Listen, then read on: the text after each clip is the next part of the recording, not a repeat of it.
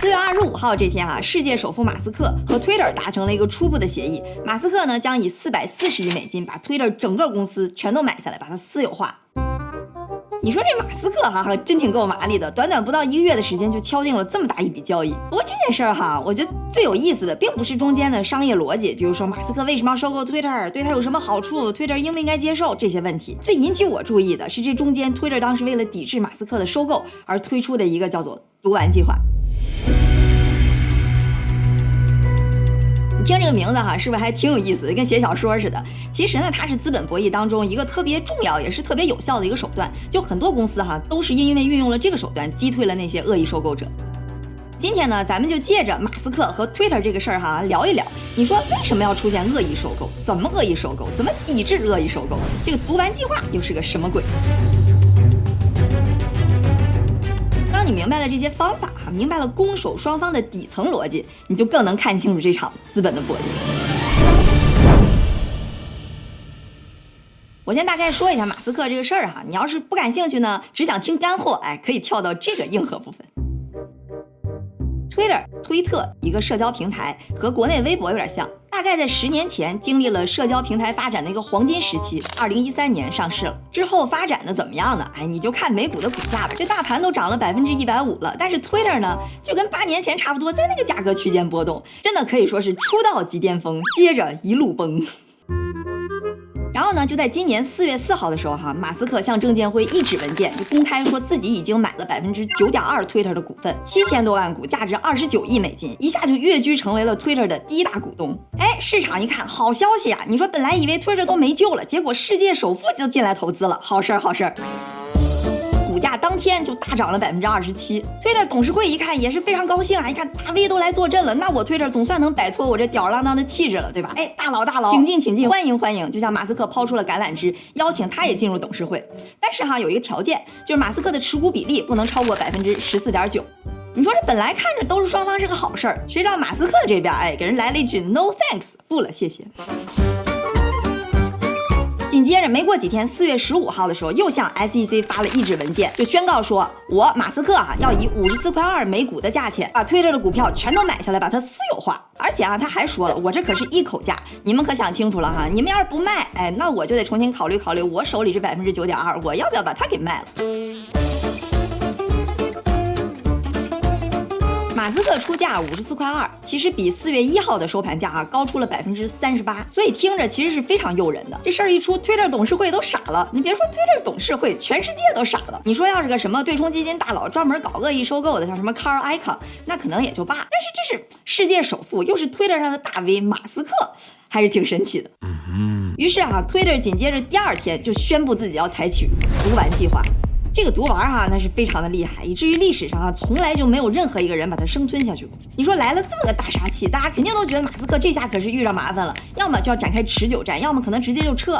谁也没想到，一个礼拜之后，马斯克和 Twitter 竟然就达成协议了。嗯，哎，你是不是就有点摸不着头脑了？你说这到底是怎么回事呢？你刚刚不是说这毒丸很厉害吗？那马斯克怎么就收购成功了呢？嘿嘿，这就需要你理解收购方和被收购方之间的这个博弈，以及到底什么才是毒丸计划。你先别急哈，咱来一点一点把这个知识体系给构建起来。我们先来说说收购。如果啊，一个人或者一个公司想收购另一家公司，比如说啊，我小林，哎，我看上了一家公司老王奶茶店，我想把它买下来自己开奶茶店，那就两边坐下来谈，对吧？如果两边都觉得价钱也合适，谈妥了，那很简单，成交。哎，这种呢就叫做友好收购，其实也是大多数的情况。但更有意思的一种情况哈，就是老王奶茶店这个董事会他不想卖，当然有可能是因为他觉得价钱低，还有可能就是因为这个董事会挺事儿的，觉得好不容易掌权了一家公司就是不想卖。那不管哪一种情况哈，反正他们不想卖。如果我小林比较激进，那这时候我就可以想尽一切办法去进行一些强制性的收购。这种情况哈就叫恶意收购 （hostile takeover）。其实我觉得翻译成敌意收购更确切一点，说白了就是两边没谈妥嘛。有人就问了，你说人家不愿意卖，那我怎么就能强行把它买下来呢？那这时候就得分情况讨论了哈。如果这奶茶店是老王百分之百控股，那没话说，只要他不乐意，我就算想出一百个亿都没辙。可是如果哈，假设老王奶茶店是一个股份制公司，尤其它是上市公司的时候，它有董事会，有普通股东，那每个股东之间心里想的就不一样了，对吧？那就不是你董事会说什么就是什么了。哎，这里边就有运作空间了。董事会和普通股东这两个是不一样的，我们得分清楚啊。就董事会，它是所有股东选出来的一小撮人，来代表所有的股东做一些重大的决策。就比如说像任命、监管、管理层啊，或者要不要兼并收购大事儿，就他们来说了算。像董事会的成员呢，也不一定非得是大股东。你比如说 Twitter 董事会里边哈，一个创始人他是最多的，才有百分之二点四的股份，剩下那些人所有加起来都不到百分之零点三，所以整个一个董事会的持股比例还不到百分之三。好，接着说回来哈，那假设我小林想强行收购老王奶茶店，或者伊朗马斯克想强行收购 Twitter，那怎么办呢？既然董事会不同意。那最直接的方法就是我绕过董事会，就比如说我可以尽可能多的哈，偷偷的去买老王奶茶店的股份，要么是在公开市场上买，要么跟一些大股东收购。反正不管怎么着，我买的比例超过了百分之五十一，投票权利我占大多数了，对吧？那好，那现在董事会你不是不同意吗？我可以给你开了，哎，我给你投出去，然后把自己人给投进来，基本上不之后就是我想干嘛干嘛了吗？当然啊，有一些特殊条款，就比如说有一些特别极其重大决策的时候，董事会里要超过百分之七十同意什么这些特殊情况啊，我们先抛开不说。这种呢，私底下偷偷大量买入叫做 creeping tender offer，我没看着什么特别好的翻译啊，大概呢就是叫偷偷邀约收购。里边最有名的例子啊，应该就是零八年的时候，保时捷想要强行收购大众，他就偷偷开始买大众的股票。本来眼看着要超过百分之五十，要成功能够吞下这个比自己还大的大象了，但没想到零八年金融危机一爆发，自己资金链先断裂了，反而被大众给收购了。哇这种方法，你要想自己偷偷买到百分之五十一，其实是相当困难的，因为首先很多人他不一定想卖，而且呢，一旦你被发现，那这个要被收购的公司的董事会和股东，那肯定会有各种办法去防守反击，对吧？这个反击措施咱们一会儿再说哈。先别急。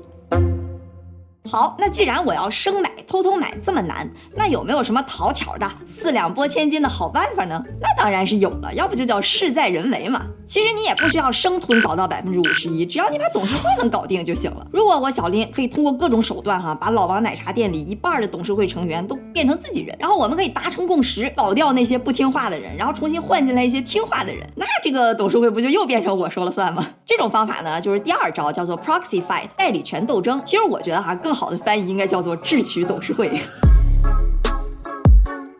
美国资本界啊，有一个令人闻风丧胆的对冲基金大佬，叫做 Carl Icahn，他就特别擅长搞恶意收购，而且他这些手段里头，最擅长的就是智取董事会。这种哈，就有点像那种政治斗争，也不一定是说你非得要在董事会里有绝对控制权，但你多一个席位就多一些话语权，对吧？中间啊，全是博弈。这第二种虽然听着好像很理想，但你想对吧？得有那边手腕，其实也是非常难的。所以呢，就又有了第三种想要吞下老王奶茶店的办法，就叫做 tender offer，就是邀约收购。啥意思呢？哎，我还是先跳过董事会，我就跟所有的大众股东公开宣布说，哎，兄弟们，我现在要收购老王奶茶店了哈！你看现在的股价市价是一百，我愿意出一百五买你们手上的股票，够意思吧？愿意卖的哈，都过来找我。那这时候呢，大众股东里一看，肯定有人觉得你这价钱给的也不错，跑过来跟我交易。当我的股票达到百分之五十一的时候，怎么样呢？哎，就又回到刚才我们说的老路，那老王奶茶店就又是我的了。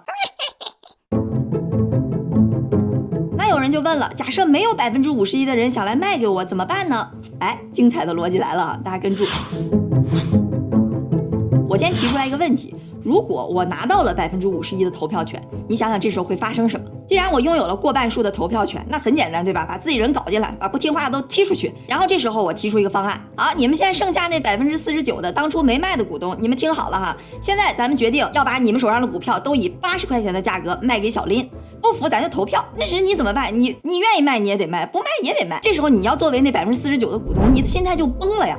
当初一百五十块钱的时候我没卖，现在我得强行以八十块钱卖出去，那这一来一回我不是血亏？你是不是后悔当初没卖了？所以这个时候，假设再回到那时候一百五十块钱 tender offer 的时间点，你想你会做什么？就算我不愿意卖，只要有百分之五十一的人愿意卖给小林，他成为这个公司的掌控者了，那我就会成为那可怜的百分之四十九，后果将会不堪设想。所以现在我也顾不了那么多了，就赶紧卖了算了。你看哈，这种 tender offer 就邀约收购，它可能没有那么多人愿意卖，但人们就迫于这个收购方拿到掌控权之后的这种压力和压榨，而选择恐慌性的接受这个 tender offer。这个看似公开公正的邀约收购，实际上就会变成了恶意收购、强制收购。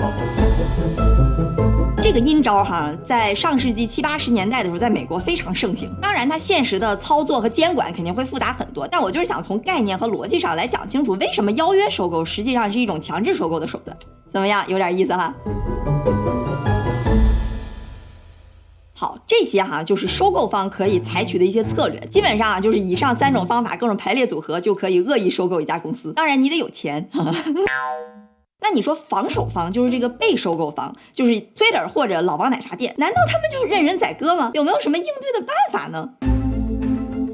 这就说到了哈，一个近几年最常见也是最有效，也是我们今天这个主角 Shareholders Rights Plan，叫做股东权益计划，它的俗称呢就是读完计划。咱就以 Twitter 为例来说一说这个读完计划它到底是怎么回事。这协议呢就规定说，但凡有人在董事会没有允许的情况下收购了 Twitter 超过百分之十五的股份，那所有的其他人就将解锁一个权利啊，一个 rights，就是他们可以以半价的价格去再买 Twitter 的股票，并且你新买这些股票和之前的股票享有同样的投票权。这个权利的有效期是一年，有点晦涩是吧？那它具体是什么意思呢？就是说，如果有任何人，这里边肯定就是针对马斯克了，对吧？就是如果你马斯克超过了百分之十五，那其他的所有人都将解锁一个双倍技能。就是你可以以一个折扣价来再买 Twitter 的股票，让自己的股份变多。那这样变相马斯克的股份不就被稀释了吗？甚至哈有一些读完计划来的更直接，就我都不用什么折扣价，只要有人超过百分之十五，那剩下百分之八十五的人我每人送一股。反正最终的目的就是我是要稀释你马斯克的股份，让你没法有控制权。好，那马斯克好不容易买到了百分之十五，这个毒丸嘣，他吃一口，嘣降到百分之八。而且理论上讲，这个毒丸呢可以循环往复，你买上去我就给你嘣下来，买上去我就给你嘣下来，那你永远都没法有控制权。你看他是不是就果然像他的名字一样哈，一个小毒丸，就是你要霸王硬上弓，那我就让你尝尝这个小毒丸，让你竹篮打水一场空。啊，你听着这个毒丸计划是不是非常厉害？但是有点太厉害，你说它合理合法吗？你说有人公开公正的想要收购你，你这弄个毒丸计划不就耍赖吗？你说这玩意儿也合法吗？哎，没错，这个玩意儿也是受法律保护的。其实主要是因为上个世纪七八十年代的时候哈，美国的资本市场极度开放，缺少监管。就比如说有一些公司在它股价低谷期的时候哈，就有资本大举买入，取得控制权，然后就把这公司给大卸八块，留下优质资产，其他全都变卖，然后获得一些短期收益，搞得这个市场很不稳定。于是啊，一九八二年的时候，就有一个聪明的律师发明了这套毒丸计划。其实他当时自己也不知道能不能受到法律的保护，没想到达拉维尔最高法院就支持他了。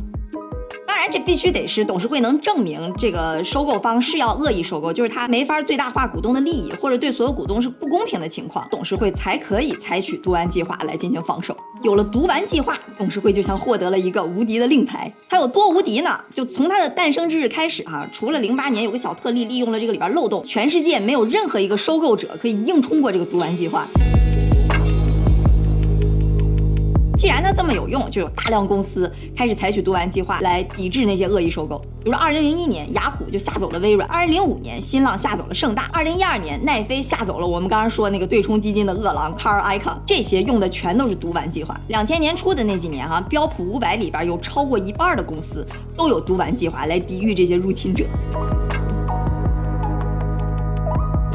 你看，有了这么个大杀器，那董事会不就无敌了吗？那就没人能超过百分之十五或者要收购了，那我就永远都没法收购老外奶茶店了。What？哎，那也未必。一般情况下，也有两大招可以来对抗这个毒丸计划。第一招哈，既然硬突破不行，那我再想办法去迂回智取。咱最开始不是说毒丸计划有个前提嘛，就是在董事会不同意的情况下，我要超过百分之十五，我才会触碰到这个小毒丸。那我现在就想办法搞定董事会呗。说白了，就是我又要去智取董事会，从敌人的内部瓦解，然后取消掉这个毒丸计划，完成我的收购。第二种，我现在智取不了董事会，我打不过，拉不拢，怎么办呢？哎，这时候我可以选择起诉，我可以告你。就是我自己搞不定你，我可以找个第三方，找法院来帮忙评评理。咱刚刚说那个毒丸的使用条件，不是董事会必须得证明这是个恶意性质的收购才行吗？那我就要想办法说明我不是恶意的啊，我这个 offer 是现在全世界最好的 offer，是对你们股东利益最大化的 offer。你看你们董事会不光不同意，还弄个毒丸来威胁我，你们就是想保住自己的位子，没有履行应尽的职责。哎，这种情况下，假设我说的非常有理有据，可以向法官大人证明我这就是最好的计划，那法官可能就会判定。董事会败诉，然后取消这个毒贩计划。当然打官司嘛，我这边说我是对的，董事会肯定自己也可以申辩，他也得拿出来证据，比如说证明这个价格不是最好的价格，或者可以有人有更高的价格收购，等等等等。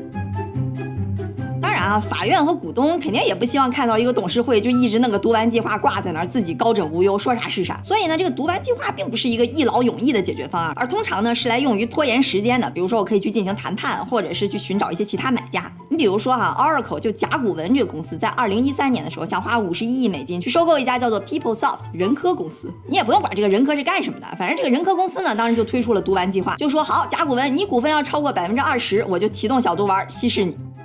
那甲骨文一看也没辙，两边就开始进行谈判，最终以一百零三亿美金达成了这个收购协议，比他最开始提的那五十一亿美金整整翻了一倍。你看，这就是一个非常成功的读完计划的应用。再比如说哈，一九九九年的时候，当时 LVMH 想要恶意收购 Gucci，Gucci 就也启动了读完计划，给自己争取时间。之后呢，找到了一个白衣骑士开云集团的前身 TPR 来把自己给收购了。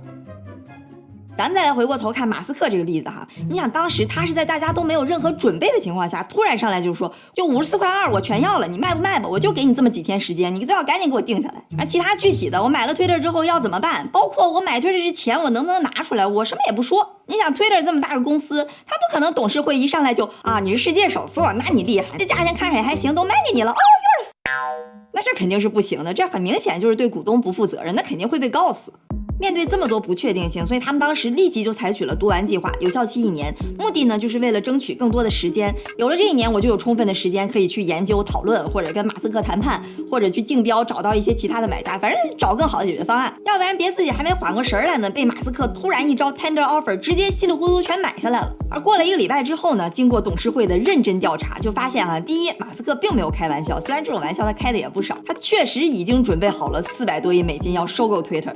第二呢，Twitter 确实也处在一个半死不活的阶段，就需要马斯克这种人进来滋电击一下。更何况对于 Twitter 这个正处在瓶颈期的互联网公司来说，百分之四十的溢价也确实已经够可以了。最终，Twitter 前脚刚实施了读完计划，后脚这董事会就全票通过了马斯克的收购方案。这董事会一同意呢，就意味着原来的恶意收购变成了 友好收购，就是可怜了特斯拉的股东哈。你看这股价真的是一路狂跌。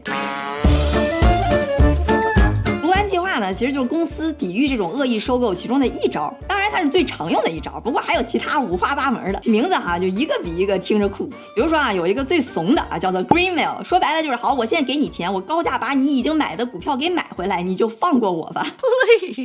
还有一个挺猛的，叫做吃豆人防御 （Pac-Man Defense），意思呢大概就是说你吃我，我就要吃你；你要是恶意收购我，我就要恶意收购你。还有什么像是通心粉防御、龙虾陷阱、金色降落伞等等等等。